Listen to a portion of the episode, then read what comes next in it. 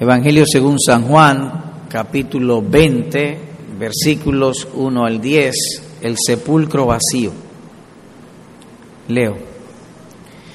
El primer día de la semana, María Magdalena fue de mañana, siendo aún oscuro, al sepulcro y vio quitada la piedra del sepulcro. Entonces corrió y fue a Simón Pedro y al otro discípulo, aquel al que amaba Jesús y les dijo, se han llevado del sepulcro al Señor y no sabemos dónde le han puesto. Y salieron Pedro y el otro discípulo y fueron al sepulcro. Corrían los dos juntos, pero el otro discípulo corrió más a prisa que Pedro y llegó primero al sepulcro. Y bajándose a mirar, vio los lienzos puestos allí, pero no entró. Luego llegó Simón Pedro tras él y entró en el sepulcro y vio los lienzos puestos allí y el sudario que había estado sobre la cabeza de Jesús, no puesto con los lienzos, sino enrollado en un lugar aparte.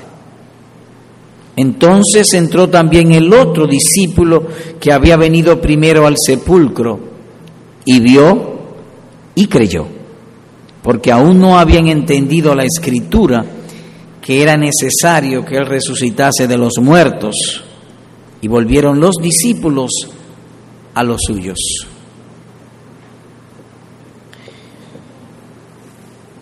Al leerlo, llama nuestra atención, primeramente en el versículo 1 que dice, el primer día de la semana o que el autor enfoca su visión y asimismo lo transmite a sus lectores. De la semana que tiene siete días, lo enfoca en el primero. Y cuando uno considera no solamente este texto, sino también en todo el resto del Nuevo Testamento, notará que el primer día de la semana es mencionado con un brillo, con una distinción, con una particularidad, con un esplendor que ninguno de los demás días. Esto es que lunes, martes, miércoles, jueves, viernes y aún el mismo sábado no son distinguidos como es distinguido el primer día de la semana. El sábado era el séptimo día, es decir, que la semana para ellos terminaba el sábado. El primer día de la semana, como dice aquí, es nuestro domingo. Es decir, un día en términos semejantes como hoy.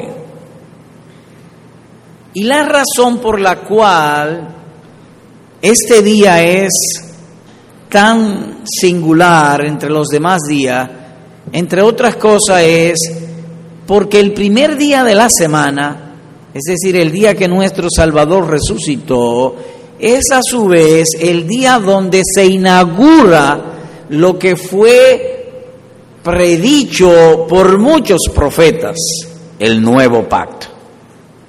El nuevo pacto empieza el primer día de la semana el día que resucitó nuestro Señor Jesucristo. Y es por ello que también el salmista dice en otro lugar, este es el día que hizo Jehová, en él nos gozaremos y nos alegraremos. Es un día singular, más aún, la vida, la manera, la esperanza de la iglesia de Cristo fue radicalmente cambiada a partir de este día. El primer día de la semana, el día que resucitó nuestro Salvador. La visión de la iglesia también fue radicalmente transformada con este día. En este día donde también sus discípulos renovaron su amor, su devoción y su compromiso incondicional con el Señor Jesucristo, con el Cordero de Dios que quita el pecado del mundo. ¿Qué sucedió ese primer día de la semana? La resurrección de nuestro Señor y Salvador Jesucristo. Y con la resurrección somos, como dice en otro lugar, justificados. En otras palabras, que el hecho de que nuestro Señor resucitó significa que el Padre se agradó en su sacrificio. Yo pudiera decir voy a morir por tus pecados, pero solamente lo voy a decir porque mi cuerpo se va a quedar en la tumba. Pero el hecho de que Jesús haya resucitado significa que Dios, el Padre, se agradó de que Él entregase su vida inocente y sin pecado por nosotros. El hecho que resucitó es la manera en que Dios el Padre, por así decirlo, nos manifiesta o nos expresa, me agradé en que el Señor Jesús pagase por los pecados de mi pueblo, la resurrección de nuestro Salvador. Nuestro estudio pues será de este modo. Los diez versículos lo hemos dividido en dos partes. Los versículos, los versículos 1 y 2 le hemos llamado María anuncia la resurrección. Y desde el verso 3 al verso 10 se le ha titulado Pedro y Juan descienden al sepulcro. Así que vayamos en pos de la primera parte del pasaje. María anuncia la resurrección del Señor Jesucristo.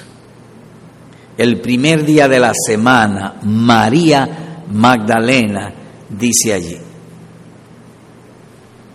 agradó a Dios el Padre que fuese una mujer la que anunciase el hecho más glorioso, de más valor y de más beneficio a toda la raza humana. En toda la historia, debajo del sol, no hay un hecho tan grandioso como este, la resurrección del Señor Jesucristo. Y la primera persona de los hijos de los hombres que vio esto y lo anunció fue una mujer. A él le agradó que fuese así, que proclamase la resurrección del Salvador del mundo. Nótense, el primer día de la semana es la inauguración del nuevo pacto. He aquí, yo haré un nuevo pacto con mi pueblo, dijo el Señor. Y a su vez el último pacto. El primer día de la semana, María Magdalena fue de mañana siendo aún oscuro al sepulcro y vio quitada la piedra del sepulcro. En esta parte, a su vez, se pueden ver tres asuntos. El amor de María, la imaginación de María y el anuncio de María, la resurrección. Así que veamos estos detalles. Así que leo nuevamente el verso 1. El primer día de la semana, como se ha señalado, María Magdalena, una mujer, fue de mañana. Y destaca el tiempo de la mañana o la condición, siendo aún oscuro. Y fue al sepulcro. Es lo que nosotros llamaríamos de madrugada o mañanita. El pasaje dice María Magdalena, pero cuando uno lee los pasajes paralelos a esto, a este, notamos que ella no estaba sola, sino que fue acompañada de otras mujeres o por otras hermanas le acompañaron. Y dice que fue a un oscuro. Eso significa que antes fue diligente, posiblemente la noche anterior, en salir a comprar especias aromáticas para ungir el cuerpo del Señor. O que la noche anterior aprovecharon el tiempo Y notamos aquí su amor, su corazón, no se atemorizó. Recordemos que la crucifixión fue un acto barbárico injusto. Aún el mismo Pilato se lavó la mano y dijo, no tengo que ver nada con este hombre, este hombre es inocente. Sin embargo, lo, lo mató. Es decir, que fue un acto barbárico. Posiblemente todo allí estaba consternado. Sin embargo, esta mujer o este caso de María Magdalena y la que les acompañaban no se atemorizaron.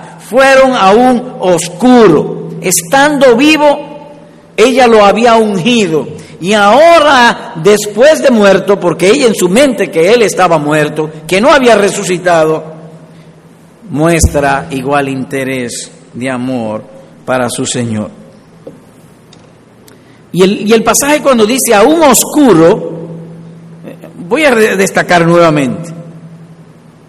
María Magdalena fue de mañana siendo aún oscuro.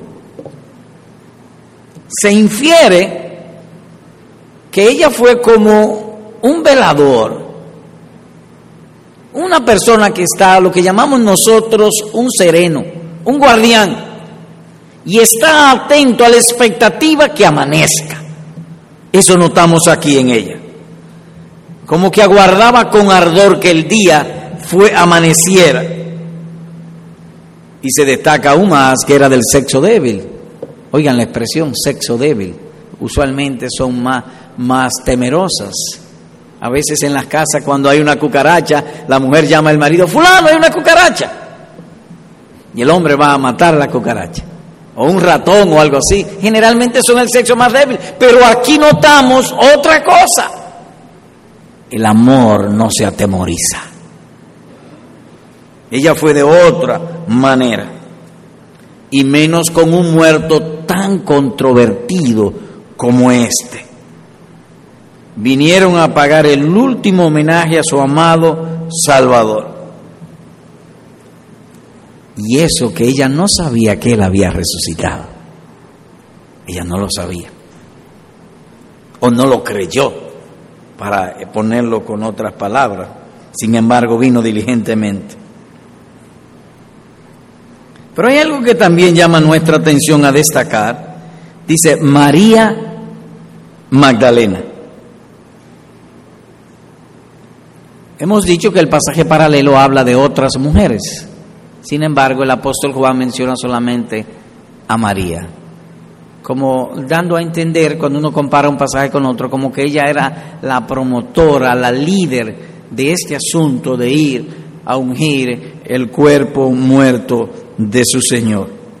O que ninguna se sintió tan obligada y tan comprometida, aún sobrándole argumentos con la situación, con el miedo, con la hora, con las dificultades, con los gobernantes en contra, menciona como ella como si hubiese sido la única. Y no es para menos, porque en otro lugar dice Marcos 16, 9, que de ella había el Señor sacado siete demonios. Pero hay una enseñanza con esto también, y es la siguiente, cuando Cristo liberta un alma, es obligado, es indetenible que esa alma le ame. Y eso es lo que notamos aquí. Ella estaba libre del poder del pecado y del, del demonio y amó al Señor Jesús. Lo cual a su vez es una humillación para nosotros porque somos tan ingratos con el amor de Cristo. También destacamos algo, y que el apóstol Pablo lo puntualiza en otro lugar, la fe que obra por el amor. Lo que motoriza, por así decirlo, la fe es el amor. Y eso lo notamos. En otras palabras, que la gratitud es un fruto obligado de la fe. La fe obra mediante el amor. Si lo pusiéramos como si fuera una esfera llena de líquido, el líquido de la obediencia sale por un conducto llamado amor. La fe obra por el amor y eso destacamos en ella. De modo que hemos de, en ese sentido, de acentuar el amor de María. Tengamos en cuenta el ambiente en que todo esto ocurrió. Y cada una de las cosas, por así decirlo, tenía un ingrediente de miedo. El tiempo, de noche. Es decir, todo el mundo posiblemente estaba acostado.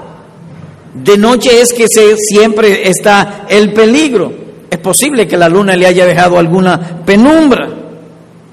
De noche, dice el tiempo. El lugar, un cementerio. ¿Alguna vez usted ha ido a un cementerio de noche? No, nadie va a los sepulcros de noche, ni de madrugada, sino de día. Pero fue de noche, a un cementerio. La idea de muerte y putrefacción son asuntos o conceptos que nosotros sentimos aborrecimiento o desprecio o distanciamiento o alejamiento. Sin embargo, el amor vence todo eso. El amor que ella sentía por su Señor. Además, el propósito, visitar un cuerpo muerto. A veces uno pudiera ir donde un vecino en medio de una emergencia, pero a visitar un cuerpo muerto. De manera que todo eso destaca, y otras más, el amor de María por su Señor. El amor vence fácilmente los obstáculos. Mientras estaban en la tierra, le sirvieron, dice Lucas 8. Cuando estaba crucificado, dice Lucas 23, que lloraron por el Señor. Ahora muerto van a ungirle. Todas esas acciones destacan una sola cosa, amor.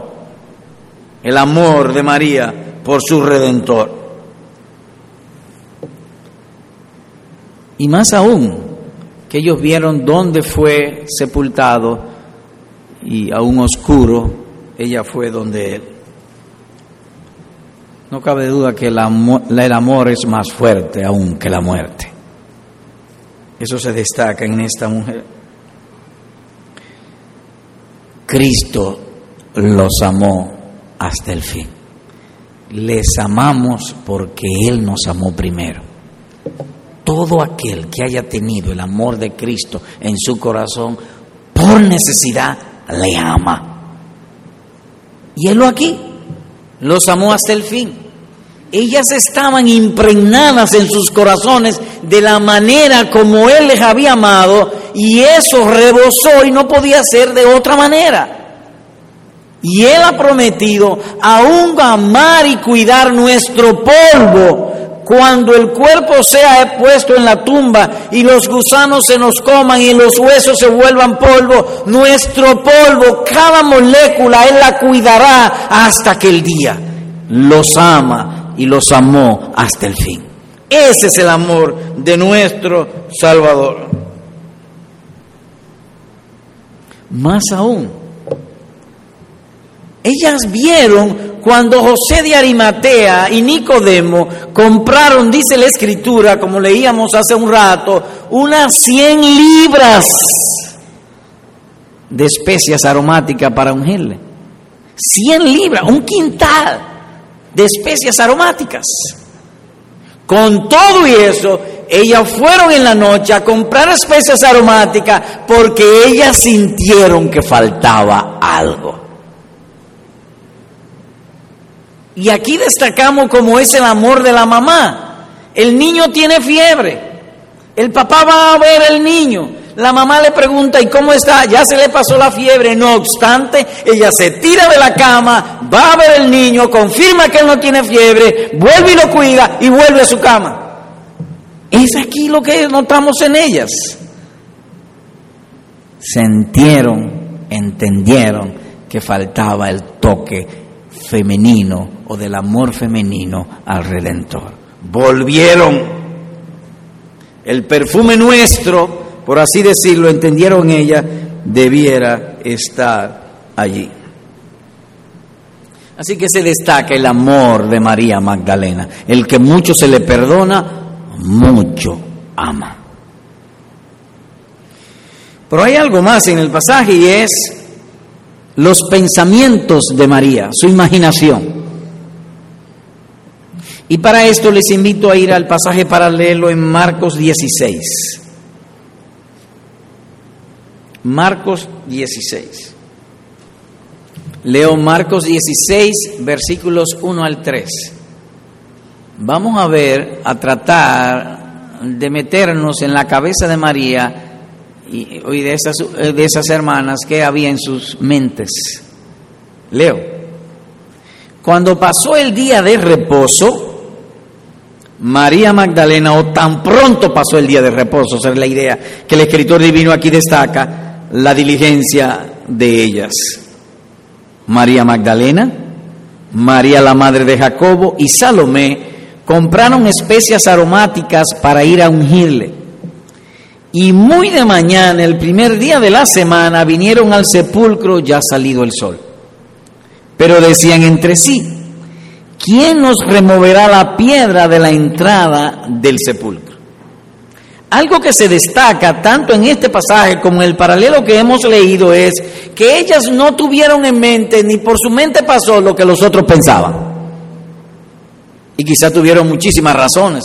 Mire, de noche, ya José de Arimatea y cosas le compraron 100 libras, estate tranquilo ahí.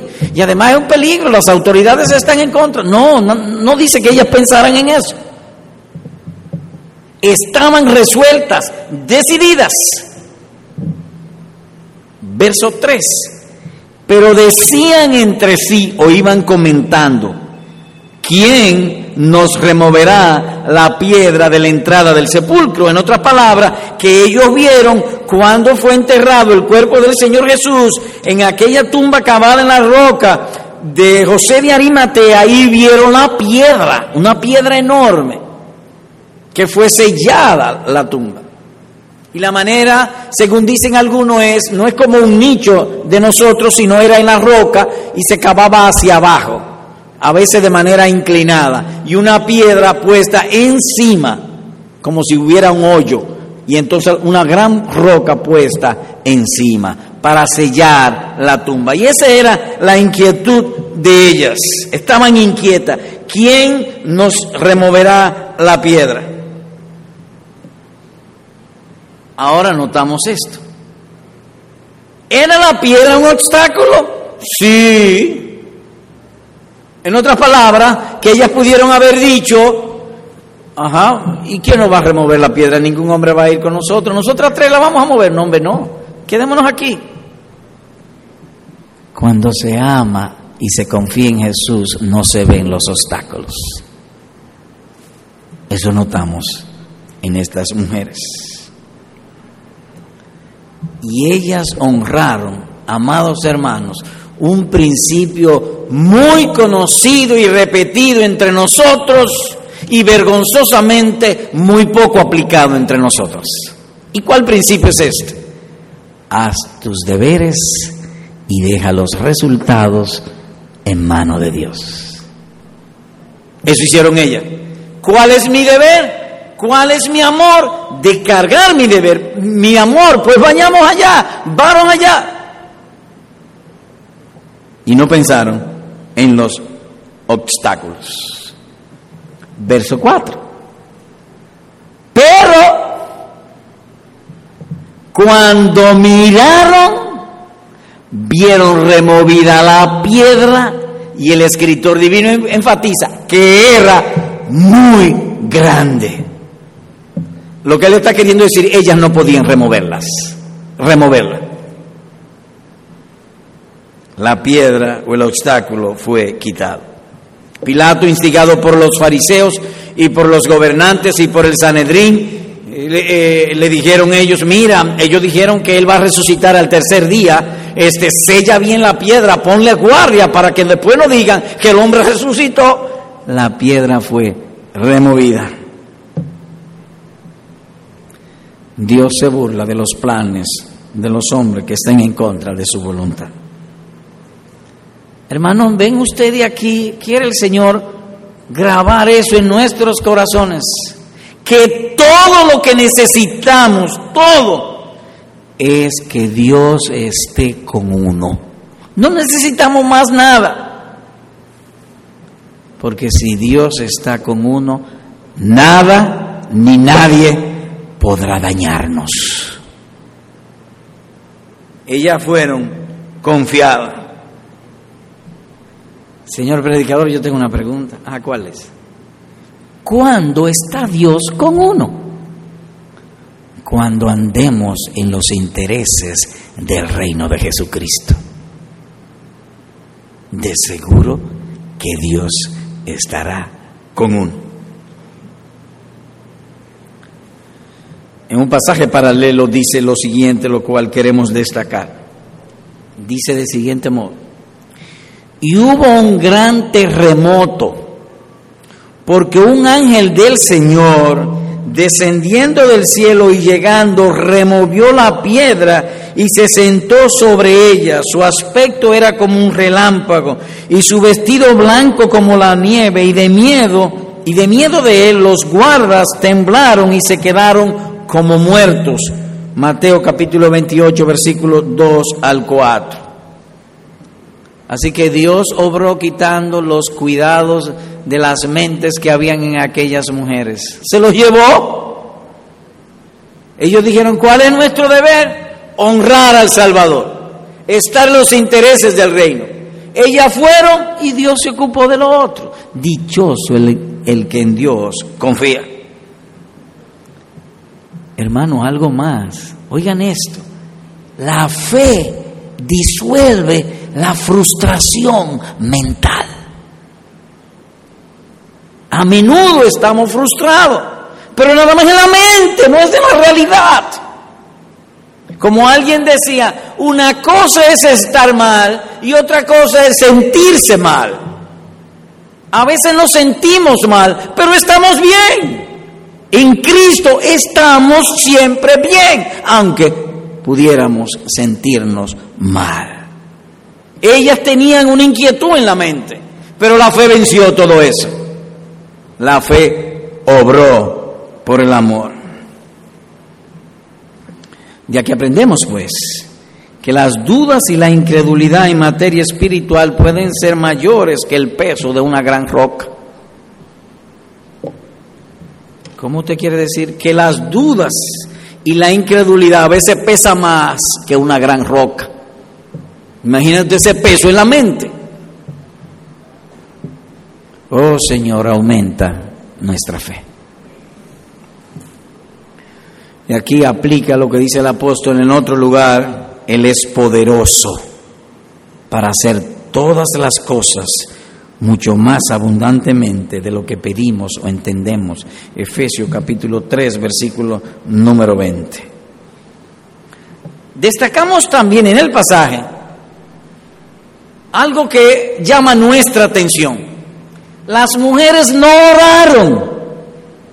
Ellas no oraron, pero la piedra fue quitada. Ahora bien, ¿tenían ellas el deseo de que la piedra fuese removida? Sí. Es decir, que tenían ese deseo. Pero oraron? No, no oraron. De nosotros entonces inferimos que todas las veces que nuestros deseos sean conforme a la voluntad de Dios, nuestros deseos serán complacidos. Reitero, todas las veces que nuestros deseos sean conforme a la voluntad de Dios, nuestros deseos serán tenidos como oraciones y Dios las responderá. Es por eso que el apóstol dice en otro lugar que la palabra de Cristo mora en abundancia en vosotros. ¿Hoy para qué? Para que nuestros deseos sean conforme a lo que Él ha prometido y Él cumplirá. Y Él responderá. La tumba estaba abierta, Cristo ha resucitado. Si Dios es por nosotros, ¿quién contra nosotros, dice Romano capítulo 8, versículo 31. Otra más. Cuando ellas llegaron, un terremoto o un ángel descendió, hubo un gran terremoto, la piedra fue removida, los guardas salieron de miedo y por así decirlo, se fueron. Dios cuidó para que ellas tuviesen intimidad con Jesucristo sin la presencia de intrusos. Ellas fueron, ellas fueron por su Señor y Dios le concedió estar a solas con su Señor. Los guardias ya no estaban allí. O dicho de otro modo, o ampliado, para cuando el ángel les anunciase que el Salvador resucitó, solo ellas lo oyesen, nadie más. Los tesoros del Señor son para los suyos, para su pueblo. Hermanos, mírenlo aquí. Hay muchas veces que nosotros hablamos verdades de las escrituras y hay gente que está aquí y es como si no lo oyeran. Pero en los santos lo oyen. Como si Dios hablase directa, íntimamente con ellos. Volvamos otra vez a Juan 20, verso 2. Todavía estamos con María. Leo. Entonces corrió, ¿quién? María Magdalena. Corrió, dice. Y fue a Simón Pedro y al otro discípulo, aquel al que amaba Jesús, y les dijo, se han llevado del sepulcro al Señor y no sabemos dónde lo han puesto.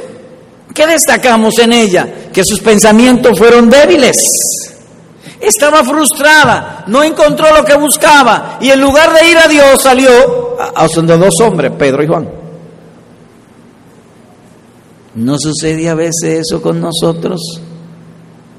Nos diagnostican un cáncer, una enfermedad y pensamos primero en el médico. Dios es compasivo con nosotros, eso mismo hizo ella. Pensó en la criatura antes que en el Creador. Fue débil. Es más, ella ni siquiera se acercó al, sepulcro, lo vio distante y de inmediato dio marcha atrás y tuvo un pensamiento, por así decirlo, de injuria racional con los gobernantes, porque la manera en que ella habla da a entender como que ya los gobernantes se habían llevado el cadáver, que no era cadáver, había resucitado se han llevado del sepulcro al Señor y no sabemos dónde lo han puesto. Está sugiriendo una difamación racional, lo cual no era cierto. Ella habló sin confirmar los hechos. No pasa eso a veces nosotros. En ella también. Su mente y su fe, por así decirlo, eran débiles. ¿Tenía ella una presunción racional? Sí. ¿Esperó para confirmarla? No. ¿Concluyó y habló sin tener confirmación? Sí. ¿Confió más en, en, los hombres que le resolvieran su queja y su problema que en Dios? Sí. ¿Qué indica eso? Que una gente puede amar mucho a Cristo y aún así ser débil de mente en la fe y en sus juicios.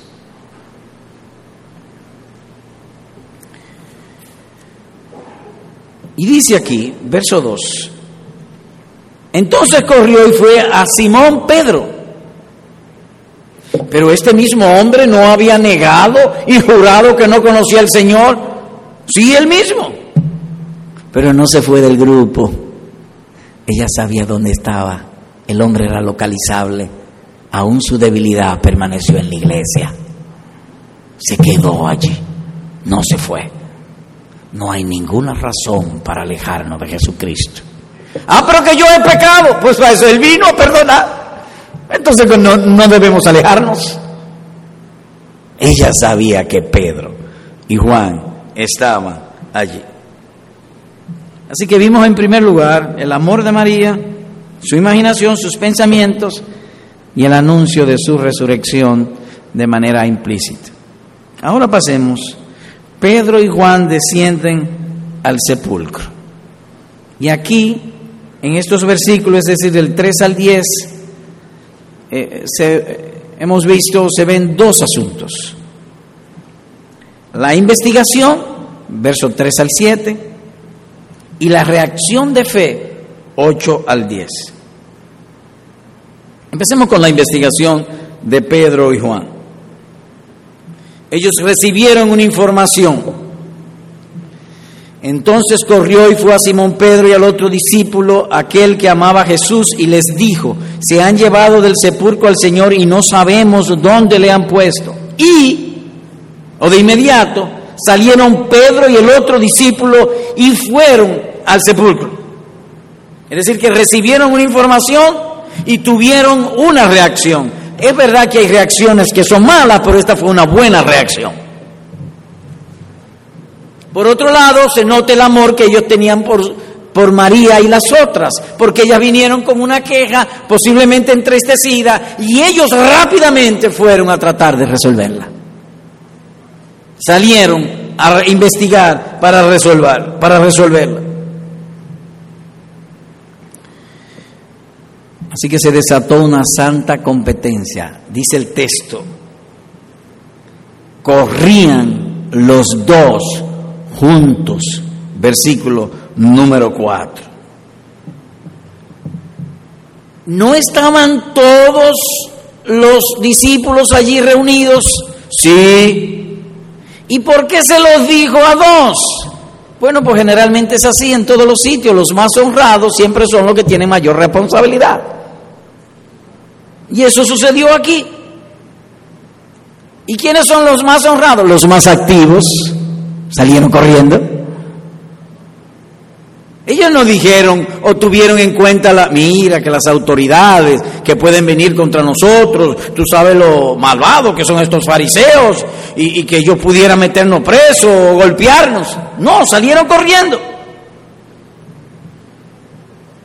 María les trajo una inquietud y fueron diligentes en resolverla es resolver esa inquietud. Tuvieron cuidado de la mente de María y las hermanas. Más aún, la queja de ella estimuló el gozo y la diligencia en ellos. Se levantaron a averiguar. Y dice que Juan llegó primero. Verso 5. Y bajándose a mirar, vio los lienzos puestos allí, pero no entró. Juan llegó primero, recordemos que llegó primero. Luego llegó Simón Pedro, es decir, que ellos salieron los dos para allá, salieron juntos corriendo, el más joven le sacó ventaja, le sacó gabela, como decimos nosotros, llegó a la tumba, pero honró las canas, no entró. Esperó que Pedro llegara.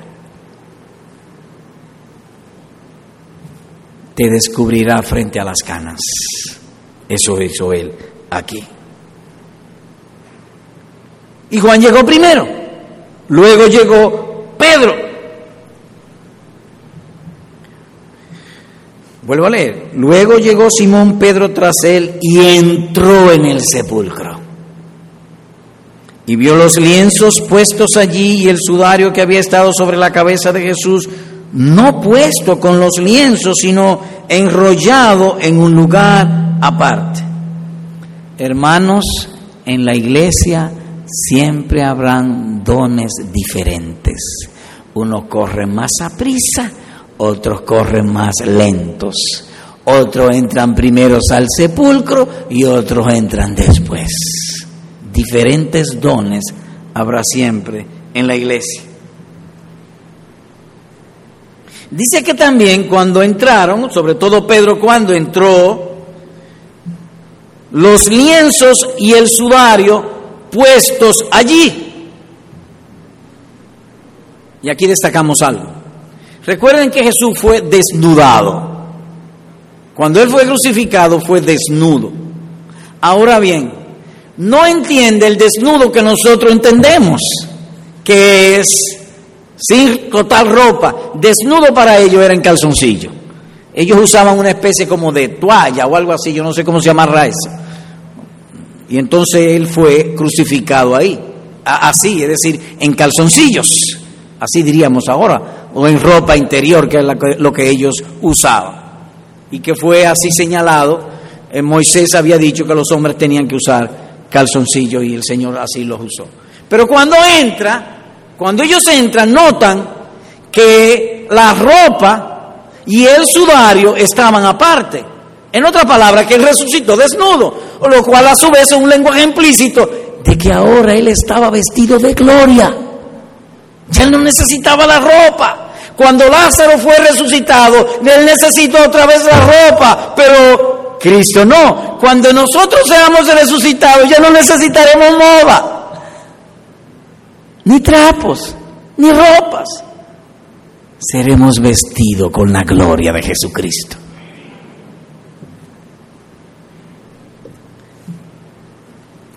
Bendito Señor.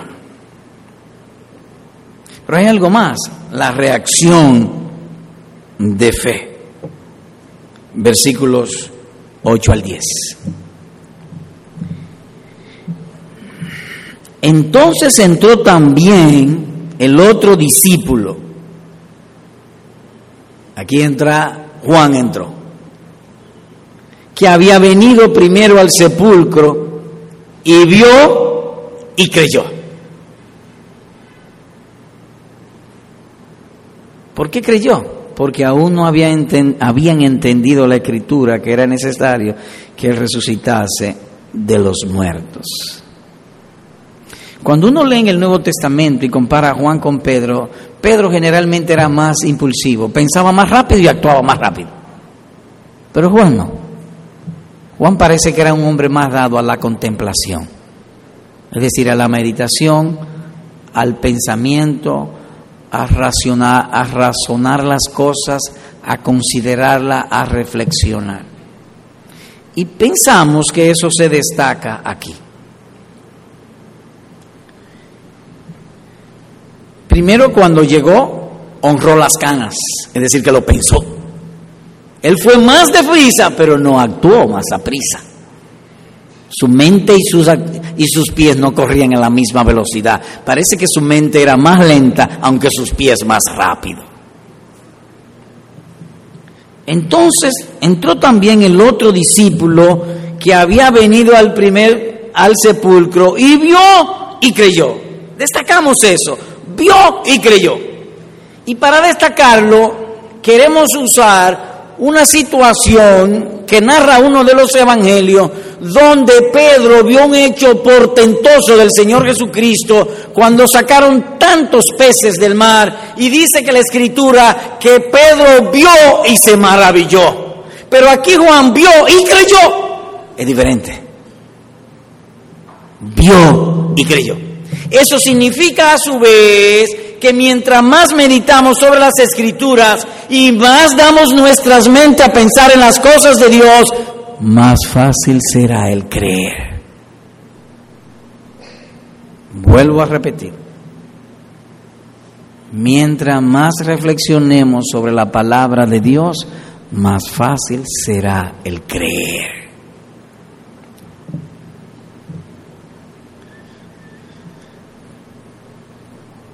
Entonces entró también el otro discípulo que había venido primero al sepulcro y vio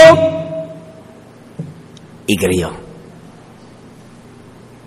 Verso 9, porque aún no habían entendido la escritura, que era necesario que él resucitase de los muertos. Y aquí destacamos a Juan entonces con Tomás.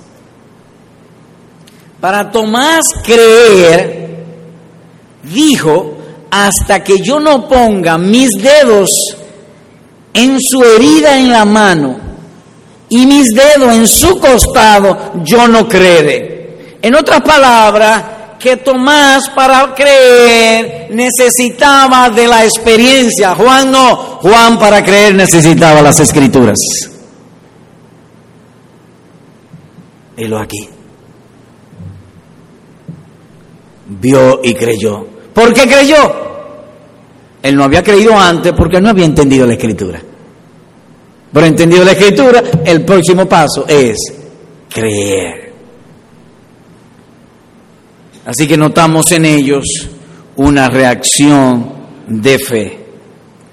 Porque, o el argumento, porque aún no habían entendido la escritura que era necesario que Él resucitase de los muertos.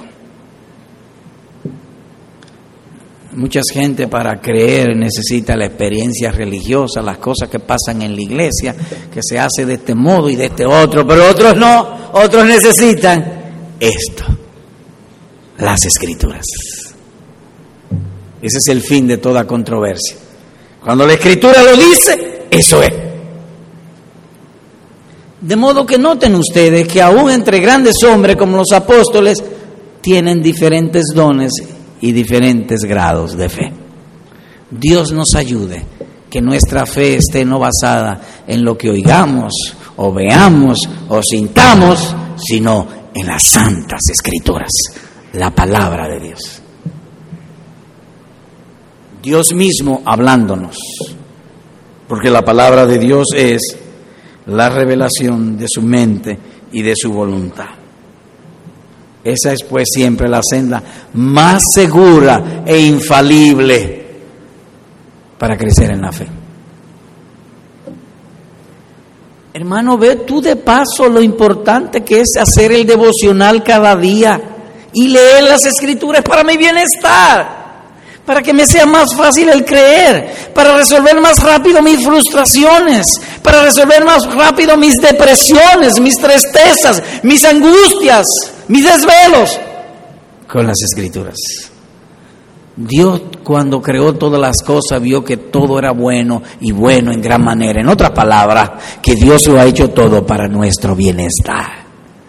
Dios nos ayude también a confiarle en toda circunstancia. Bueno, ¿qué vimos hoy?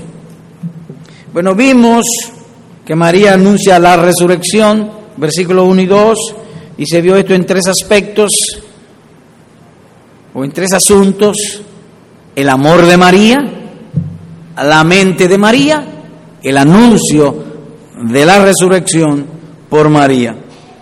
También vimos cuando los discípulos Pedro y Juan descendieron al sepulcro Vimos el, cuando descendieron y vimos también cuando investigaron. Y que hay diferentes dones. Dos breves aplicaciones. Uno, amado hermano, cuídate de los obstáculos que te puedan separar de Cristo. Hay obstáculos que pueden separarte los discípulos y las mujeres estaban persuadidas de que Jesús los había abandonado. Ellos no, ellos no creyeron la resurrección. En otras palabras, que los había abandonado, que estaba muerto. Pero finalmente triunfaron. ¿Por qué triunfaron? Por tres asuntos. Diligencia, conocimiento y fe. Eso a su vez significa que hay tres obstáculos que te pueden separar de Jesucristo. Pereza, ignorancia de su palabra e incredulidad. Así que cuidémonos de esos tres obstáculos. Pereza. Hay veces que nosotros, Dios nos llama a hacer el bien, a estudiar su palabra, a orar, a confiar en Él y buscamos 20 mil argumentos o imaginaciones para no hacerlo. Como si Dios nos estuviese poniendo la vida difícil y es todo lo contrario. La pereza nos vence. Así que, amado hermano, este pasaje nos manda a imitar a estas mujeres y específicamente a María Magdalena. Dios nos ayude a hacer nuestros deberes y dejar los resultados en manos de Él. Jehová da y Jehová también quita. Solo Él puede bendecirte, nadie más. Y en cualquier asunto, oremos, pidámosle, descansemos en Él. Y como leíamos hace un rato, que nuestros deseos, nuestro anhelo y nuestras ambiciones sean lo que Él mismo nos ha prometido. Porque toda vez que nuestros deseos sean conforme a lo que Él ha prometido, seguro que lo tendremos.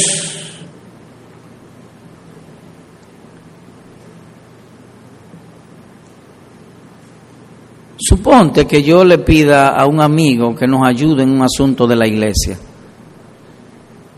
Lo hará, sí, hay veces que hemos tenido asuntos que vienen para la iglesia en las aduanas y vamos allá y tenemos amigos allá y nos ayudan. Gente que no ha conocido a Cristo. Pero tú eres miembro de la iglesia. Entonces cabe la pregunta, ¿estás tú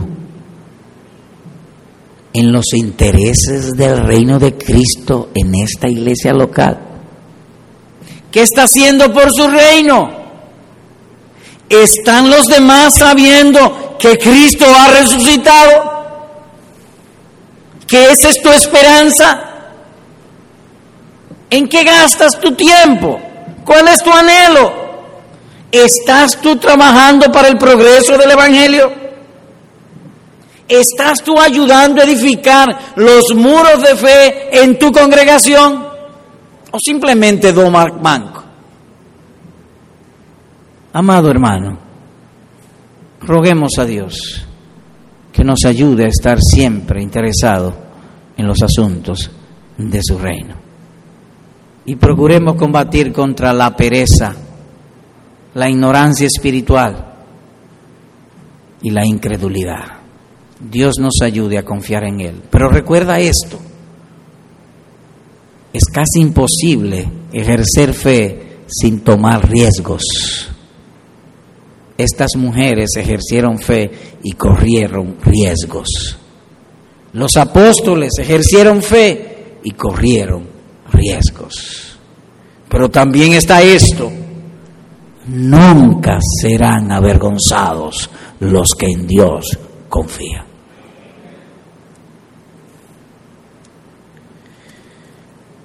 Amigo, al considerar, querido amigo, esta historia, es aquí lo que aplica para ti. No te contentes con ver la diligencia espiritual de otros. Amigo, de algún modo, Dios en su buena providencia te trajo, algún familiar o algún amigo te ha invitado a estar aquí presente. Pero debo decirte algo, esto no es una película. Cuando digo una película es, nosotros vemos la película, este, ayer veía una película y el mensaje era lo siguiente, sé trabajador, busca un buen amigo fiel, procura cultivar la amistad y sé generoso. Y vemos la película, ¡ay, qué bonito! Cuando vemos como una película este pasaje, vemos la diligencia de María, de las mujeres, de Pedro, de Juan. No te contente con simplemente verlo, porque esto no es una película. Sería muy triste, querido amigo, muy triste, es más, trágico, terrible, doloroso, tormentoso, que tú veas la diligencia de Pedro, de Juan, de María Magdalena, de las mujeres, y que solamente lo vea que te quedes sin ir al lugar donde ellos están. Así que querido amigo, sea esta ocasión de ver estos ejemplos tan hermosos y tan bonitos, no para que simplemente lo vea, sino para que confíes en el Señor Jesucristo.